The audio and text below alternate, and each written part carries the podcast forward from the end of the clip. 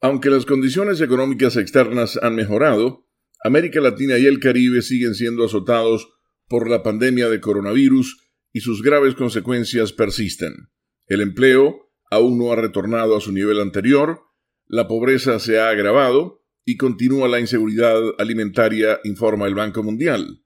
La agencia AP destaca que el crecimiento del Producto Interno Bruto regional al finalizar este año sería del 5.2%, apenas por debajo del 5.6% estimado para la economía global, indicó el BM en su informe Perspectivas Económicas Mundiales. No obstante, para que ello ocurra, aclaró, debería existir un avance moderado en la distribución de vacunas, menores restricciones en la circulación, efectos positivos derivados de una mejor situación en las economías avanzadas y un aumento en los precios de los productos básicos. Para 2022, estima que el crecimiento regional disminuirá a un 2.9%.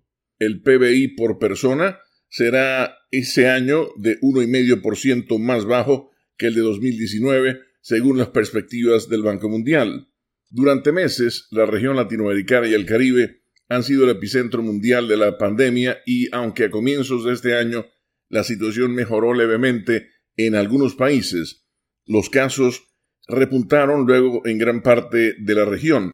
Para controlar los contagios, países como Argentina, Brasil, Colombia, Ecuador, Paraguay, Perú y Uruguay redujeron la circulación de personas, provocando un fuerte impacto económico.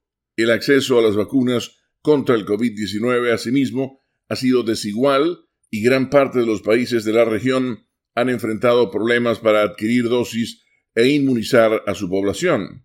Las previsiones del Banco Mundial son mejores a las estimadas por el Fondo Monetario Internacional, que en marzo pronosticó un crecimiento de 4.6% para el presente año en Latinoamérica. Con la nota económica desde Washington, Leonardo Bonet, Voz de América.